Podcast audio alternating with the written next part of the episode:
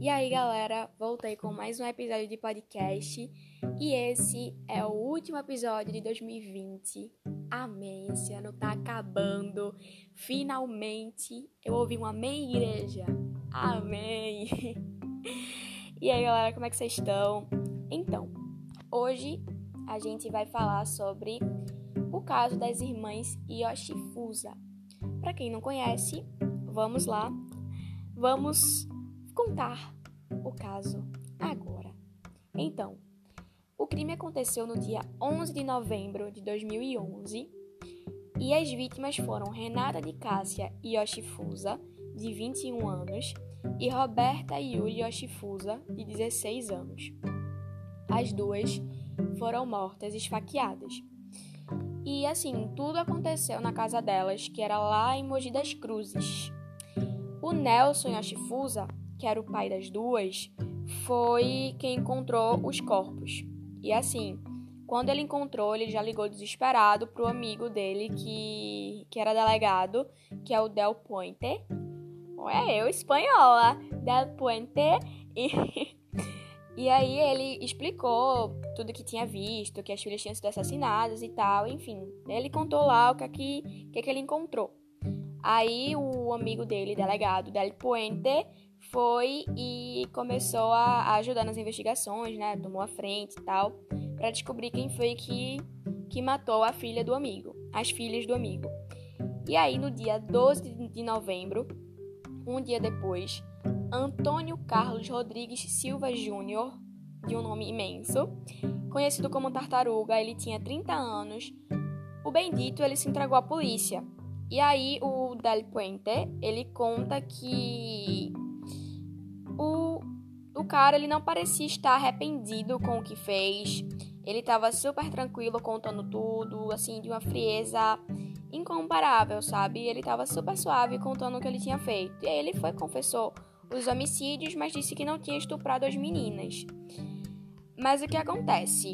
Na real, ele estuprou sim as duas. Ele estuprou e esfaqueou a Renata e a Roberta.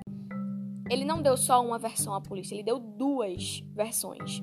A primeira foi que três homens tinham invadido a casa, né? E, e feito o.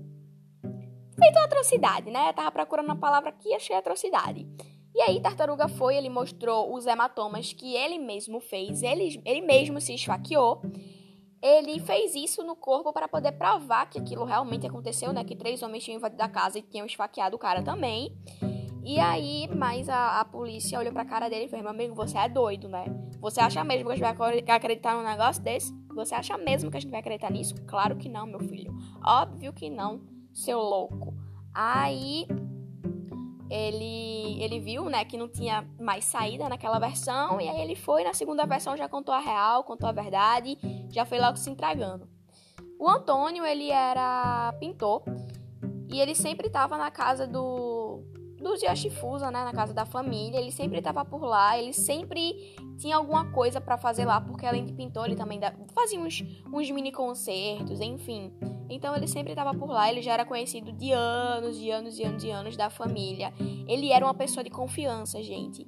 Ele era uma pessoa de confiança da família.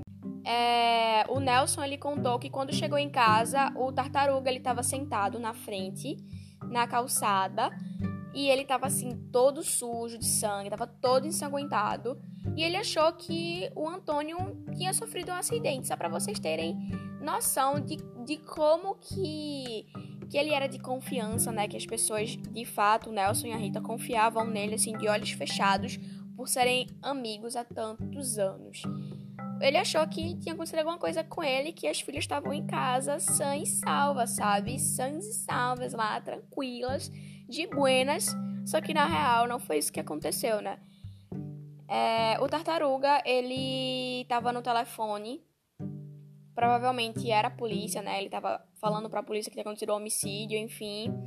E quando o Nelson chegou e perguntou, mano, o que é que tá rolando aqui? O que, que é isso? Aí ele respondeu, só, ele só respondeu, vá ver as meninas. Então, ele entrou em casa e viu que tinha bastante sangue na sala e também tinha muito sangue assim, na direção da cozinha. Então, quando ele, ele entrou e viu esse sangue, ele pensou: esse sangue é do Antônio. Ele deve ter se machucado aqui dentro e esse sangue, né, tá aqui ainda. As minhas filhas devem estar no quarto, devem estar tranquilas. Mas, né, quando ele encontrou a Renata, ela estava em cima de uma mesa, ela estava nua e estava assim muito, muito, muito machucada. Já a Roberta, ela estava no chão, também estava nua e também estava bastante machucada. E aí o Nelson, ele até falou que se o vizinho não tivesse ouvido os gritos dele, porque ele gritou muito, muito, muito quando viu as filhas daquele, naquele estado, né? Aí o vizinho acabou ouvindo os gritos e ele falou: Olha, se meu vizinho não tivesse ouvido os gritos que eu dei, provavelmente o tartaruga também teria me matado. Enfim, o Antônio, ele ainda tá preso. Ele tá lá no centro de detenção provisória de Mogi das Cruzes. E ele foi condenado por homicídio triplamente qualificado e estupro pegou 57 anos de prisão, mas a gente sabe, né, que pouco tempo depois ele já tá aí tranquilo, já tá, já tá solto, nem que seja em regime semiaberto, regime aberto, ele já vai tá, né? Gente, vocês acreditam que tá passando o carro do ovo agora, na hora que eu tô gravando? Nossa, que raiva, dá vontade de explodir esses ovos, jogar os ovos tudo no chão. Sai daqui, carro do ovo. Enfim, é, esse caso, ele é, ele é muito triste e, e a gente vê que confiar nas pessoas é, é algo.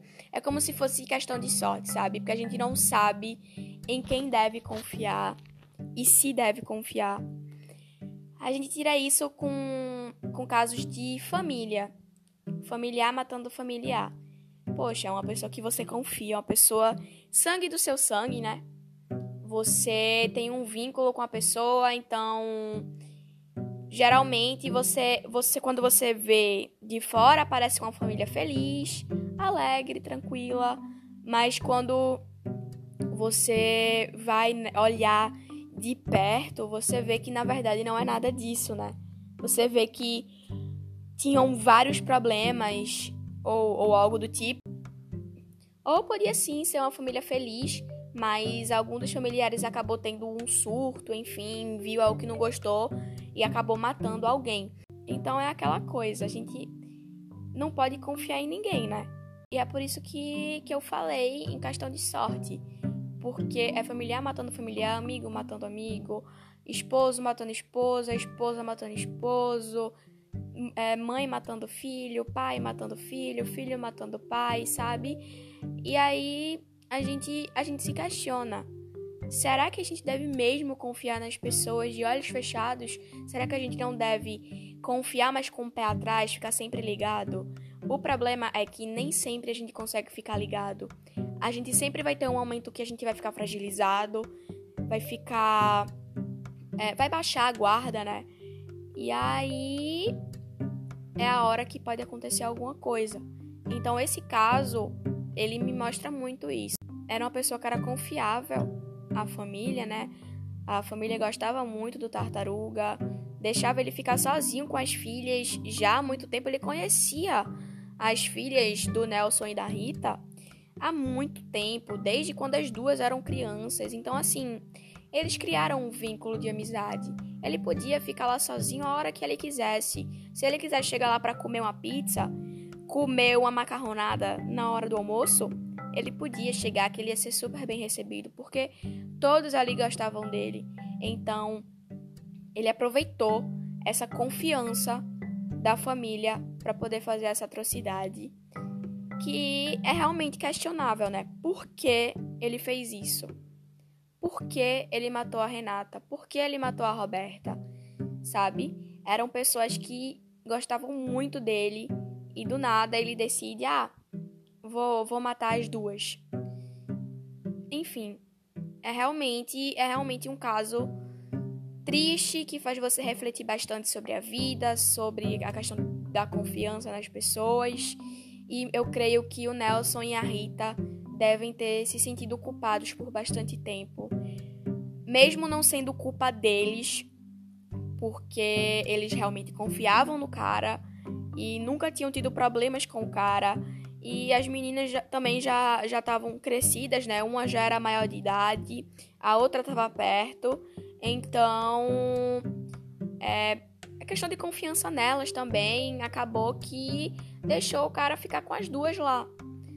Mas, com certeza, eles devem ter se sentido culpados quando o Nelson encontrou as duas mortas e quando a Rita ficou sabendo que também tinha perdido as filhas.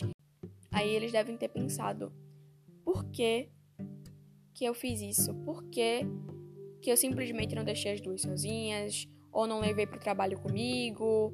Ou deixei na casa de uma amiga? Por que, que eu deixei com o tartaruga? Por que eu confiei nele? Mas é aquela coisa. Depois de um tempo, a gente acaba dando confiança à pessoa. A gente Claro que se for uma pessoa que trata a gente mal ou que trata a gente com indiferença, a gente não vai dar confiança a ela, né? Mas se é uma pessoa que tá ali com você sempre, que se mostra amigo, enfim, depois de um tempo, você vai começar a, a ganhar a confiança dela, né? Digamos assim, e você vai dar a sua confiança. Mesmo que aos poucos vai chegar uma hora que você vai fazer isso. Então, foi o que aconteceu e o cara simplesmente se aproveitou disso. Que é muito triste, né? E eu espero que o Nelson e a Rita estejam bem agora, né? Mesmo que, que seja impossível superar totalmente a morte das duas filhas de um, de um modo tão brutal, eu espero que, que os dois estejam conseguindo seguir em frente, tenham conseguido tomar a vida, assim, tocar a vida, né? Mesmo que tenha acontecido isso, claro que vai ficar marcado mas é isso, eu espero que eles tenham. que eles prefiram guardar lembranças boas e, e poder crescer na vida. E é isso, seguirem juntos e tranquilos. E que o tartaruga, pelo menos, cumpra bastante tempo, mesmo a gente, a gente ficando com o pé atrás, né, com essa questão de que ele vai ficar bastante tempo, porque Brasil, né, gente? A gente, a gente sabe que daqui a pouco ele já deve estar por aí. Mas o outro lado da gente, né, o lado da esperança, a gente espera que ele que ele cumpra bastante tempo. A gente sabe que ele não vai ficar os 57 anos, mas que pelo menos chegasse perto disso. É isso, gente. Até o próximo ano, que é daqui uns dias. Esse ano foi incrível. Eu recebi muito apoio de vocês, muitos elogios foi incrível, fiz amizades muito boas aqui no 10 Min. Eu amo conversar com vocês, trocar uma ideia sobre crimes, sobre a vida, quando vocês me chamam no direct lá do Instagram. É incrível, eu adoro fazer isso. Sempre que vocês quiserem me chamar para conversar, eu tô aqui. Se vocês quiserem casos novos, vocês podem mandar vários, vários, vários, vários e vários. Tem seguidor meu que manda assim de rodo, mais de 10 de uma vez eu coloco na lista, vou fazendo aos poucos e assim a gente vai, sabe? Então eu quero agradecer. Esse ano foi sensacional, esse ano foi incrível para mim, pro 10 min. E eu espero que tenha sido incrível para vocês também. Com questão de, de conteúdo, porque eu sei que esse ano foi bastante difícil, né? Com a pandemia, com essa doença terrível que tá matando muita gente. Enfim, inclusive espero que todos estejam bem, todos estejam saudáveis que estejam se cuidando, porque realmente não é fácil. É isso, gente. Até o próximo ano e eu espero que o próximo ano seja melhor do que esse. De verdade. E é isso. Um beijo, gente.